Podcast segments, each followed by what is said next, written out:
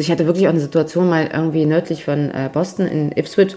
Da hatte ich eine große Außenskulptur und dann habe ich da irgendwas gemacht. Ich war da und habe da irgendwie geguckt, wie der Beton altert oder irgendwie sowas.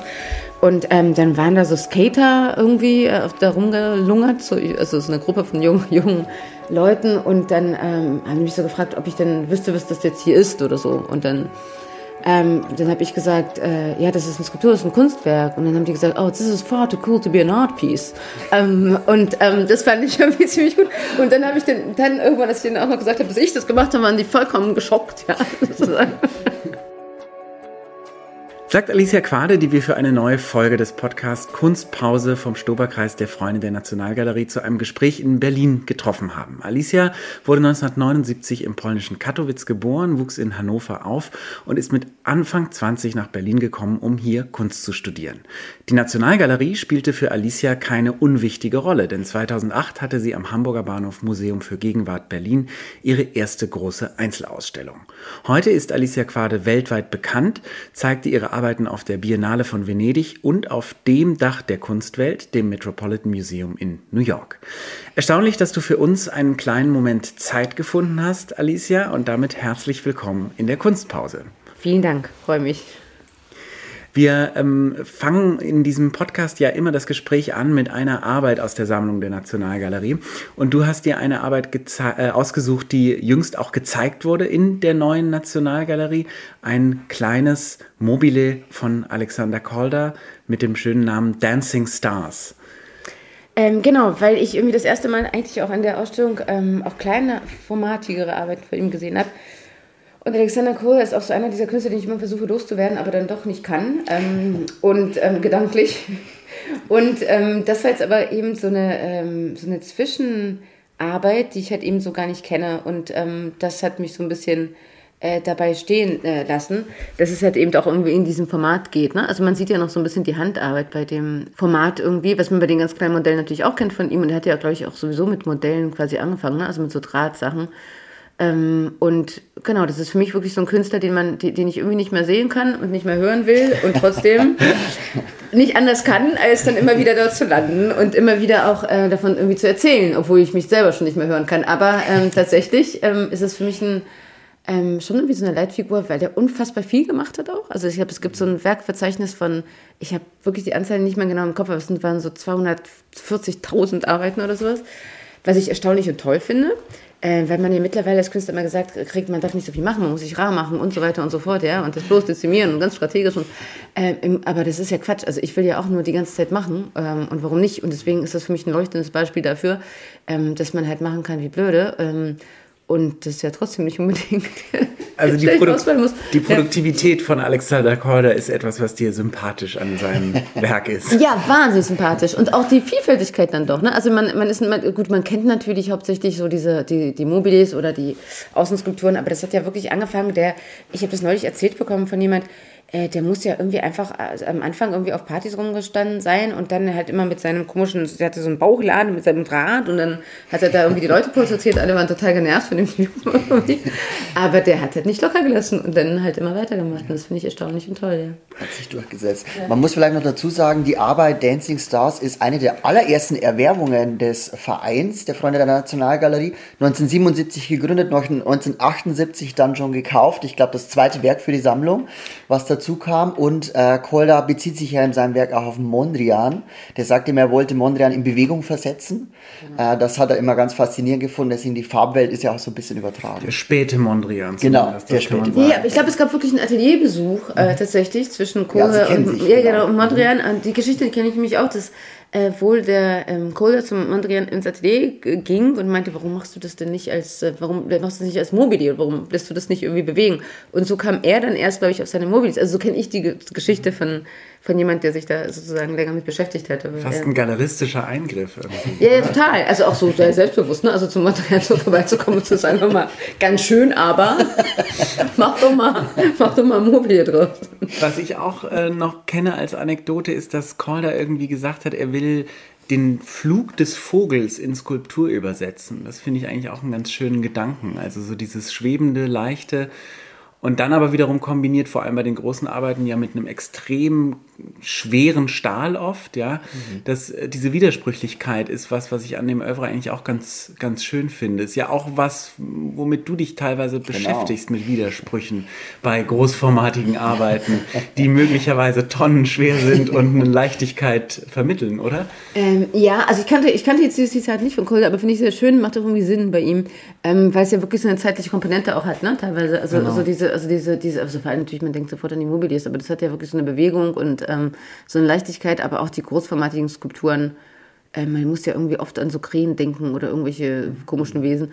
Ähm, und ähm, naja gut, mit den Tonnenschwert, das ist ja eigentlich egal, aber dann doch nicht, weil ähm, also man, wenn man natürlich großformatiger arbeitet, auch egal äh, in welchem Material am Ende, ähm, man kommt ja gar nicht drum rum. Ne? Also wenn du irgendwie ähm, für, für den Außenbereich oder für den öffentlichen Bereich größere Skulpturen machst, dann hast du halt sofort diese Problematik. Ne? Das ist dann immer irgendwie ähm, sperrig und schwer und keiner will es haben und es nervt und alles kostet viel zu viel. Und, ähm, und ja, klar, also ich habe natürlich auch so, ich habe dann extra, auch manchmal so extra schwere Dinge, ähm, die aber natürlich genau nicht danach aussehen sollen. Ne? Also es soll eigentlich mhm. immer so, es muss eigentlich immer so sein, dass man denkt, das geht gar nicht. Also es müsste eigentlich in jedem Moment zerbrechen, wie so ein Du hast jetzt gerade vor ein paar Monaten in New York eine unglaublich große Kugel mit einem Wahnsinnsdurchmesser, ich weiß nicht welcher und ich weiß auch nicht, was für ein Gewicht sie hat. Die hängt aber in New York in einer Lobby von einem, ich glaube, Bürogebäude. Mhm. Und wenn man da reinkommt, hat man eigentlich das Gefühl, man wird vielleicht jeden Augenblick erschlagen. Ja, genau. Also sie, sie hat, sie wiegt, glaube ich, 24 Tonnen. Wow. Und ähm, ist 2,50 Meter im Durchmesser. Und das ist so eine blaue Makauba-Kugel die äh, in der Lobby eines Gebäudes in 550 Madison Avenue äh, hängt, was ein Riesenproblem äh, war und ein Act war. Und ich darf es nicht sagen, aber genau so meinte ich das. Es wurde mir wirklich untersagt, äh, formell mit E-Mail, aber ist mir egal. Ähm, das sieht ein bisschen aus wie so eine Abrissbirne von innen, aber so eine riesige, so eine riesige Abrissbirne von innen. Die Firma, die ich jetzt nicht nenne, finde es nicht so gut. Ähm, aber genauso ist es auch gemeint. Also es ist so ein bisschen wie, wie so ein wie so, wie, so eine, wie so ein Porträt der Welt als Abrisskugel im Inneren des Machtzentrums. Sozusagen. Also auch wieder ein bisschen widersprüchlich. Äh, ja, ja. Und die ist so ganz, also sie sieht gar nicht so wahnsinnig schwer aus, weil äh, man kommt da irgendwie rein und äh, sieht halt irgendwie so eine blaue, schöne Kugel. Ähm, man muss es wissen, dass es ein massiver Stein ist, damit man es überhaupt kapiert, sonst checkt man mhm. das gar nicht.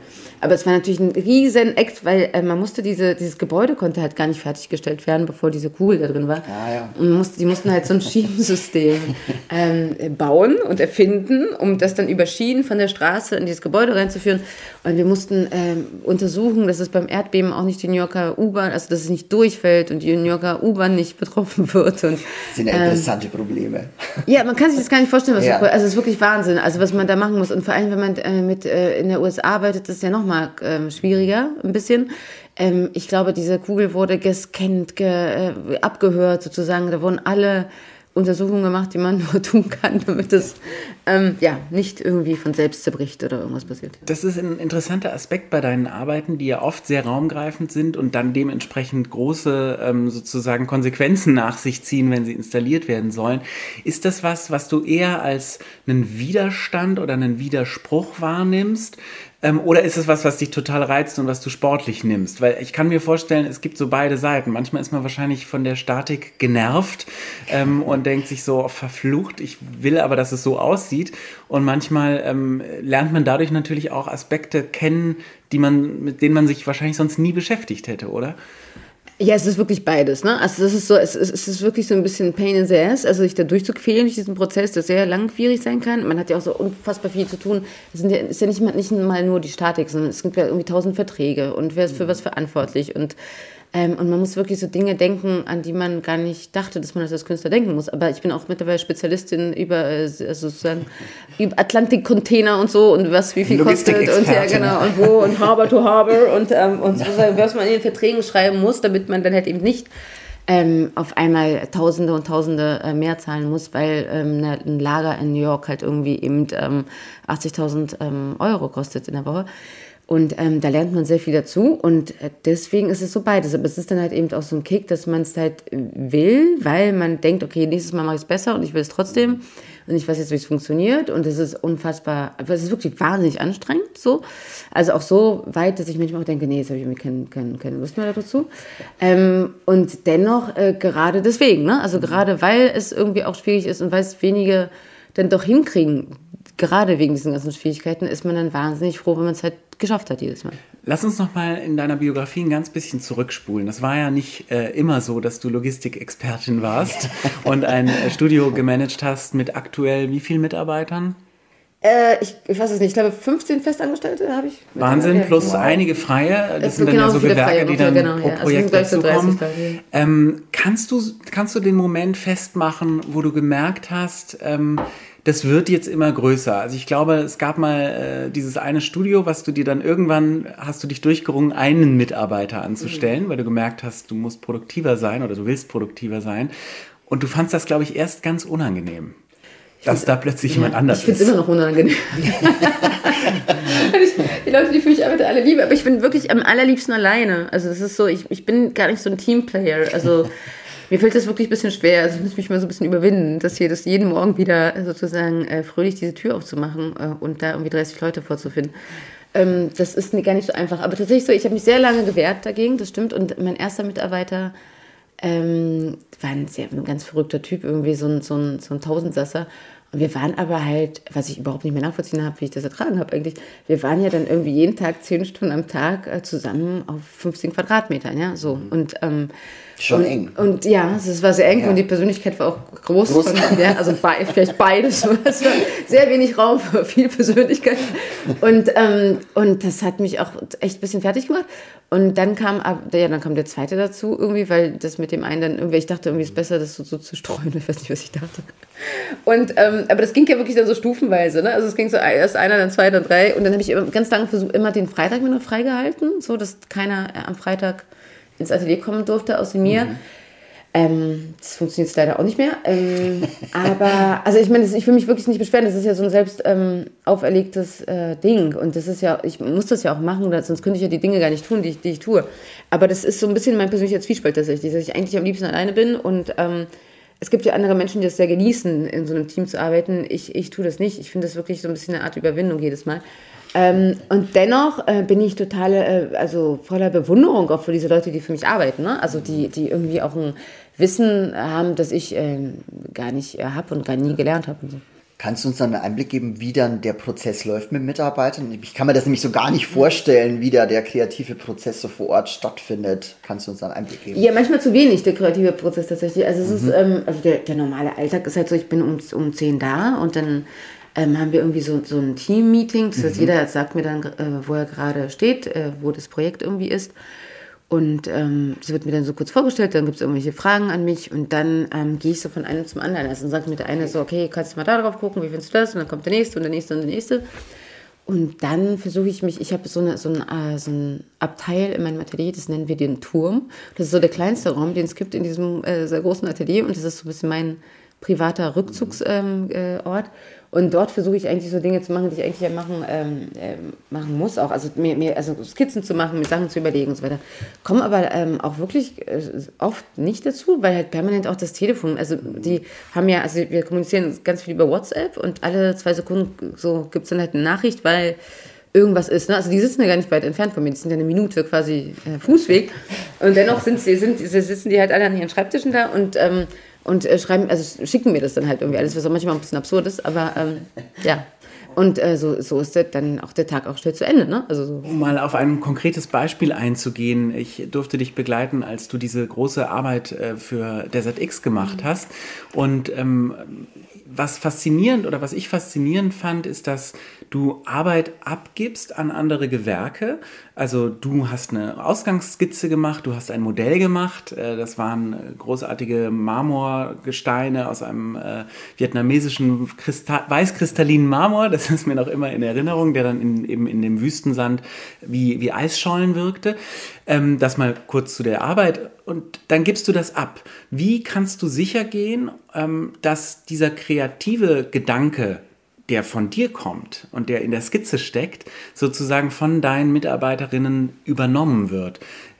also fängt das damit an, dass du die richtigen Mitarbeiterinnen auswählst, dass die, dass die ein Gefühl für deinen Strich haben, für deine Sensibilität, äh, dass die, äh, man kann ja, also wie geht denn das, die Idee, die Kreativität zu übertragen und ähm. dann auch sicher zu sein, dass das immer noch Alicia Quade ist, was am Ende bei rauskommt?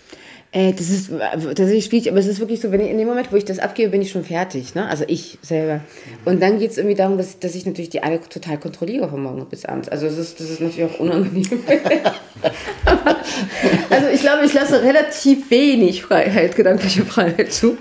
Ähm, aber so geht das auch irgendwie nur. Ne? Also und es ist natürlich halt auch mit den Mitarbeitern zu. Und es gibt natürlich welche, denen kann ich ähm, und das ist natürlich schwer zu finden, aber ich habe wirklich tolle Leute auch gerade, ähm, denen werfe ich sowas zu, die wissen ungefähr, warum und wie ich das ähm, haben will. Das heißt aber so ganz zuwerfen ist das nicht. Also ich habe ja vorher schon Skizzen gemacht, so dann machen die ein 3D-Modell äh, daraus ne, im, im, am Computer. Dann gucke ich mir das mit denen irgendwie an, dann verändere ich das äh, mit denen und so geht das immer schrittweise weiter. Also es gibt wirklich keinen Moment, wo ich nicht einbezogen bin. Also, so, also bis das sozusagen vom aber wenn es zum Hersteller geht, dann ist es schon hundertprozentig von mir abgesegnet. Also dann gibt es auch keine Veränderung mehr.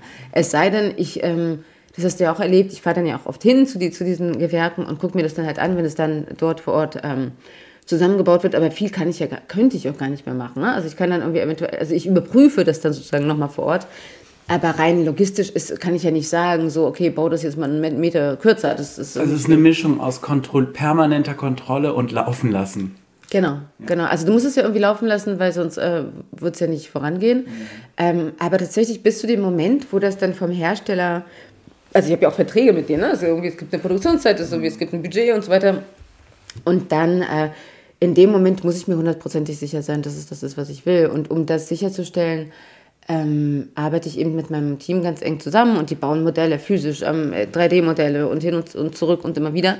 Und ähm, jeder, jeder Minischritt, also wenn die jetzt, ein, also die können nicht einfach ein Profil um 5 mm breiter oder dünner machen. Also es wird immer mit mir abgesprochen. Ne? Also das macht ja auch einen Unterschied. Oder also, so eine, also das sind so, so, Sachen, die sieht kein Mensch, aber ähm, die sind halt für mich irgendwie äh, total wichtig. Gibt es dann trotzdem den Moment, wo es fast schon fertig ist und du sagst, nee, das ist es jetzt doch nicht? Oder gibt es das nicht, weil so viele iterative Schritte dabei sind, wo du eigentlich jedes Mal aufs Neue absegnest, dass es immer noch den richtigen Weg hat? Äh, na, das, das war wirklich so ein Lernprozess, aber ich kann mir das gar nicht erlauben. Also es geht gar nicht mehr so richtig. Also es, es wäre, also bei so großen Projekten kannst du nicht, ähm, die halt alleine von der Produktion ähm, unfassbare Summen verschlingen und so viele Leute involviert sind, da muss ich mir vorher sicher sein. Da kann ich dann nicht sagen. Äh, Fangen wir nochmal an. Nee, ähm, geht nicht.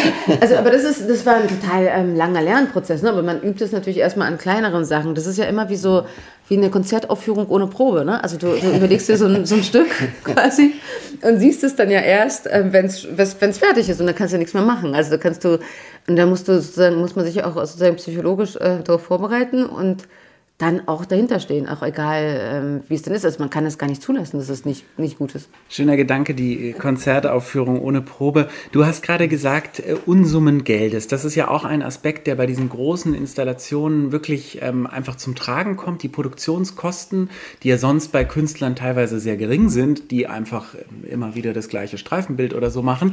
ähm, äh, die Produktionskosten deiner Projekte sind oft sehr hoch. Das heißt, äh, es ist auch immer ein Risiko damit verbunden.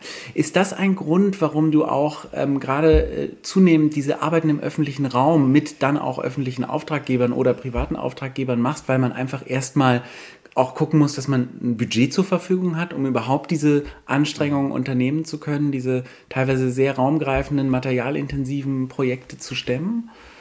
Ähm, äh, ja, klar, aber ich meine, das ist natürlich, das ist ja ähm, ein großer Teil der Kunst tatsächlich daran, das zu, ähm, zu erwirken. Das, das, kennst du ja auch irgendwie aus Filmen und so, aber das ist genau, also ohne, ohne dieses ähm, Budget zu beschaffen, wird es ja auch nicht, funktioniert es nicht, äh, wird es nicht passieren. Und das ist, das ist immer so ein bisschen auch mein, ähm, mein Main Job, ne? Also da, dafür zu sorgen, dass es passiert und das, äh, dass ich irgendwie davon überzeugen kann, dass es das wert ist, ähm, dieses Geld zu investieren, um das zu tun. Und das ist eigentlich auch die größte Anstrengung. Wenn man das irgendwie dann geschafft hat, dann, dann kann es losgehen. Aber das dauert ja. Das heißt, du musst, also wir haben ja im Freundeskreis der Nationalgalerie durchaus ein paar junge Unternehmer, ähm, du musst im Grunde pitchen. Die Würdest ganze Zeit, so ich pitche von morgens, ja, top, ich pitche von morgens bis abends, aber nicht nur die, also es, es geht nicht nur um das Geld, es geht ja um ganz viele Faktoren. Also erstmal, klar, ich brauche das Geld von irgendwem, damit man es herstellen kann. Und dann muss ich, aber dann ist es meistens super knapp zeitlich, weil ich halt so auch lange brauche, bis ich das irgendwie sozusagen konkret ähm, darstellen kann, bis ich auch einen Ort habe, wo das dann hin kann. Und, um dann überhaupt irgendwie um äh, darum zu fragen, ob wer das finanziert. Und dann ist es meistens so kurzfristig, dass diese Hersteller alle gar nicht mehr wollen. Und dann muss ich die halt überzeugen, über, überreden, dass die trotzdem noch sozusagen mit mir das tu- tun. Äh, was natürlich wahnsinnig viel Stress erzeugt und, und auch mein Team, ne, die haben dann natürlich auch keine Lust, wenn ich dann sage, okay, wir haben jetzt sechs Wochen und wir wollen jetzt eine riesen Skulptur irgendwo hinstellen, ist jetzt erstmal Stress für alle. Man hat keinen, also am in, in ersten Blick hat man ja gar keine, gar keinen Gewinn davon, ja, also weder einen wirtschaftlichen noch einen ähm, vielleicht, also ich habe einen ideellen, aber jetzt irgendwie von außen gesehen vielleicht nicht. Ähm, und ähm, das, das ist wirklich, es ist wirklich wahnsinnig anstrengend. Also es ist irgendwie auch so, dass, dass ich will es ja genau deswegen auch tun und finde es auch sehr befriedigend jedes Mal, wenn man es schafft. Aber manchmal denke ich auch so, warum tut man sich das an? Ne? Also die ganze, die ganze, ganze Mühe. Hast du dann schon mal nachgedacht? Du hast vorhin schon mal so gesagt, so über sein lassen, vielleicht was anderes machen. Gibt es den Moment öfter, dass man sagt, so gerade bei großen Projekten, das kann ich jetzt, ist nicht umsetzbar oder dergleichen oder ich will es vielleicht auch gar nicht mehr, weil ich merke gerade, das ist unfassbar viel Kommunikation, die du betreiben musst mit unterschiedlichsten Leuten, mit deinen Mitarbeitern, mit externen, mit einem Geldgeber dann auch, der das macht, dann auch die ganze Logistik, Harbor to Harbor ist vorhin schon gefallen. So, ähm, wie viel Spaß steckt sozusagen für dich in dem ganzen Konvolut, nicht nur im kreativen Prozess? Das ist echt schwer zu sagen. Das ist wirklich ein bisschen wie so eine manische Depression. Ne? Also ähm, man ist so, also ich denke wirklich tatsächlich manchmal jeden Morgen, ich habe keinen Bock mehr drauf. Ich kündige jetzt einfach alle. Ich nehme einen Stift und auch gut so. Ich habe den ganzen Stress nicht. Und dann ist man aber natürlich total euphorisch und wahnsinnig gekickt jedes Mal, wenn sowas dann klappt. Ne? Also wenn man es dann doch schafft und es steht dann irgendwo, also man ist dann total ähm, hyper euphorisch und ähm, ist total auch so ein bisschen stolz auf sich selber, dass man es geschafft hat, diese ganzen Leute und diese ganze ähm, Maschinerie da in Betrieb zu setzen, damit es klappt. Ja. Würdest du sagen, du setzt dich bewusst unter Druck und lieferst dich sozusagen Widerständen aus, um die eigene Energie sozusagen wieder hochzubringen? Also ist das so ein Pushen von sich selbst? Ähm, Also ich würde natürlich sagen, wieder gar einen keinen Fall, aber, aber ich glaube, ja, also mir wird ein bisschen mal vorgeworfen und es stimmt leider, ich beobachte, ich bin so im Alter beobachte ich das auch an mir selbst. Es stimmt schon, ich erzeuge unfassbar viel Stress für alle Beteiligten. Also es ist so. Also ich bin so ein Stressmaker. Permanent. Und ähm, die ganze Zeit für mich selber natürlich auch. So, und ich würde manchmal denken, so, hey, jetzt ist doch, äh, so, mach mal locker. So. Aber das geht nicht, das kann ich nicht. Also ich kann, nicht, kann irgendwie nicht locker machen. Und ähm, ähm, ja, also es ist, das ist wie so ein, ja, aber das macht mich irgendwie, also ich kann gar nicht, also ich, ich, ich glaube, ich, ich würde, ist es wirklich so, wenn ich so fünf Minuten mich aufs Sofa setze, ähm, könnte ich mir die Adern aufschneiden. Deswegen darf das gar nicht passieren. Deswegen muss man die ganze Zeit was tun. Und, aber das mache ich ja wahnsinnig gerne. Und das, das macht mir auch total Spaß. Also es ist wirklich wie so ein, teilweise, also wenn so Sachen gut laufen und so eins sich dem anderen fügt und, und es auch klappt mit den, mit, den, mit den Teams und den Leuten und so, das ist ja wie so ein Rausch, das ist wahnsinnig toll. Und dann, ähm, dann gibt es irgendwie auch keinen Kalten mehr. Und ich finde immer so, je mehr man macht, desto besser ist man, bin ich irgendwie und schneller und irgendwie äh, konkreter. So. Was interessiert dich so an dieser Idee äh, der Skulptur im öffentlichen Raum? Die ist ja ähm, per se auch ein, ich würde mal sagen, problematisches Feld, weil du lieferst automatisch Werke, wenn es jetzt nicht gerade wie bei der ZX in einem geschützten biennalen Raum ist, du lieferst es der Öffentlichkeit aus, du wirst davon ausgehen, dass es besprayt wird, dass Menschen ihre Kaugummis dran kleben. Das ist ja nicht alles, ähm, also man muss, äh, sagen wir so, die Skulptur im öffentlichen Raum, die muss ganz schön was aushalten können. Ist es auch das, was dich ein bisschen reizt? Ja, also ich finde natürlich, ähm, muss, also kann äh, Skulptur im öffentlichen Raum ähm, das aushalten und muss das auch, das gehört ja dazu. Also man kann ja nicht irgendwie eine Skulptur im öffentlichen Raum stellen und nicht davon ausgehen, dass das irgendwie ähm, in Anführungsstrichen benutzt wird. Und das ist ja auch irgendwie richtig so. Und ähm, mich, äh, ich weiß gar nicht, ich, ich finde, das ist so ein komischer Gedanke, den ich da irgendwie hege, aber ich finde, das ist so, so eine Notwendigkeit, die Kunst auch ähm, hat und haben muss. So, also es ist irgendwie außerhalb von diesem geschützten musealen Bereich auch rauszugehen und irgendwie so ein bisschen zu schreien und den Leuten ins Gesicht äh, zu springen, ob man das jetzt gut findet oder nicht. Aber das ist halt ein, also ich meine, Kunst ist nun mal irgendwie, glaube ich, nach, nach dem Jagen und Sammeln irgendwie der älteste Beruf, den wir so haben. Und sonst machen wir nicht viel, viel mehr. Und ähm, das gehört für mich irgendwie auch in den öffentlichen Raum und in, in das Leben, in den Städtebau und in die Architektur und in die Begegnung irgendwie mit, mit Menschen. Und ich finde es schwierig, wenn es halt dann auch wenn man natürlich, da kann man machen, was man will, aber es ist eine lange Hürde zu sagen, alle Museen für alle und so. Wenn man das jetzt nicht ähm, aus, seiner, aus seinem sozusagen äh, bildungsmäßigen Hintergrund hat, wird man das nicht tun. Also es kann mir keiner erzählen. Ähm, es werden, äh, wenn man nicht irgendwie eine Anregung dazu stiftet, ähm, wo meistens die Zeit dafür fehlt, werden ähm, viele Kinder oder Jugendliche oder Menschen niemals diesen Weg äh, ins Museum finden. Aber ich äh, finde halt eben Kunst, also Kunst generell, ob das jetzt Musik ist oder Bildungskunst oder was auch immer, ähm, ist halt ein ganz wichtiger menschlicher Baustein, Bestandteil. Also es ist halt der Kultur und ohne diese Kultur sind wir ja zu relativ wenig ähm, imstande. Das ist ja das, was wir, was wir hinterlassen, was wir vererben, was wir äh, als Kommunikationsmittel äh, benutzen. Und daher äh, finde ich das wichtig, dass es dass die Möglichkeit geschaffen wird, äh, dem auch zu begegnen. Auch egal, eben wo du herkommst, dass du einfach so reinläufst. Und äh, du musst es auch erstmal, ist auch gar nicht mal wichtig, dass man das irgendwie unbedingt als Kunst wahrnimmt. Also man kann es ja erstmal als irgendetwas wahrnehmen, was da rumsteht. Und dann äh, sozusagen, im besten Fall fragt man sich, warum steht das denn da rum? So, und was ist das? Und wer hat das gemacht? Und, und was für eine Bedeutung hat das? Aber man hat ja wirklich auch ganz viele, und ich bin da wirklich total missionarisch und von überzeugt. Es gibt ja ganz viele Beispiele, ähm, auf der Welt wie auch so Künste im öffentlichen Raum und, und eine gewisse Gestaltung von Museen und Skulpturen äh, im öffentlichen Raum ganze Bezirke verändert und ganze Stadtteile neu kreiert und auch so eine Identifikation stiftet. Ne? Also plötzlich irgendwie identifiziert man sich vielleicht mit dem Jeff Koons Papi in äh, Bilbao, äh, weil man in Bilbao lebt und das ist ein Identifikationspunkt und das ist für mich immer der bessere als ähm, äh, Nationalismus im schlechtesten Falle, das ja auch schnell passiert, weil man einfach nichts, nichts weiß und nichts zu tun hat und ähm, und dann äh, ist, wenn man, wenn man nichts hat, dann ist man stolz darauf, wo man herkommt. Und das, finde ich, muss irgendwie mit allen Mitteln verhindert sehr werden. Schöner, sehr schöner Gedanke auf jeden Fall. Jetzt, äh, deine Werke stehen ja überall auf der Welt, kann man ja schon so sagen. Gibt es einen Ort, wo du sagst, da würde ich gerne mal was von mir stehen haben oder was machen wollen? Naja, da wo ich noch nichts ähm, habe, irgendwie im Kanada. ähm, also ich habe tatsächlich nichts auf dem afrikanischen Kontinent, was ich sehr schade finde. Ähm, aber es ist natürlich so, wie es ist. Ne? Also ich meine, da muss, kann man ja ausbrechen. Natürlich ist es schwierig, das muss man ja irgendwie, das muss ja irgendwie, also gut, vielleicht in Südafrika würde es gehen, aber es ist, man braucht ja irgendwie Institutionen, Finanzen, und, um, um das zu tun. Und ähm, wäre schön, das auch mal irgendwie anders zu machen und zu umgehen. Aber äh, nichtsdestotrotz, ja, es ist manchmal schwierig. Ich habe sehr wenig, also ich habe viel in Mittel. Ähm, Amerika, aber äh, sehr wenig in Südamerika. Ähm, das wäre auch noch ausbaufähig. Ähm, aber es gibt jetzt nicht so einen Ort oder einen, also keinen spezifischen Park oder Skulpturenpark, wo ich denke, so jetzt da, da will ich irgendwas haben. Das ist das nicht. Hast du ähm, bemerkt beim, beim Publikum sozusagen, wenn du vergleichst äh, eine Ausstellung, die du gemacht hast und eine Skulptur im öffentlichen Raum, wie die Leute auf dich zukommen und wie die unterschiedlich damit umgehen? Also sind das tatsächlich unterschiedliche Audiences, weil du es vorhin so beschrieben hast? Äh, die Kunst muss einen anspringen.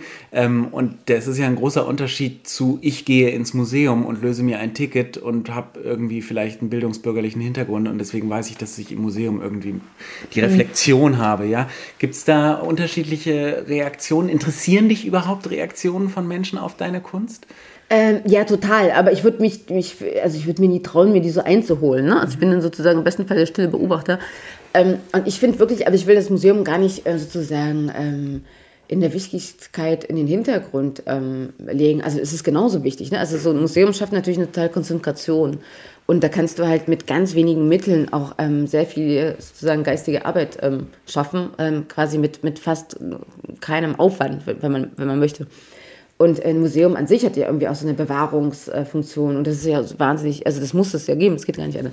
Aber na klar, es gibt totale Unterschiede. Also weil ähm, natürlich viele Leute, die das im öffentlichen Raum sehen, gar nicht, äh, also ich hatte wirklich auch eine Situation mal irgendwie nördlich von äh, Boston in Ipswich, da hatte ich eine große Außenskulptur und dann habe ich da irgendwas gemacht. Ich war da und habe da irgendwie geguckt, wie der Beton altert oder irgendwie sowas.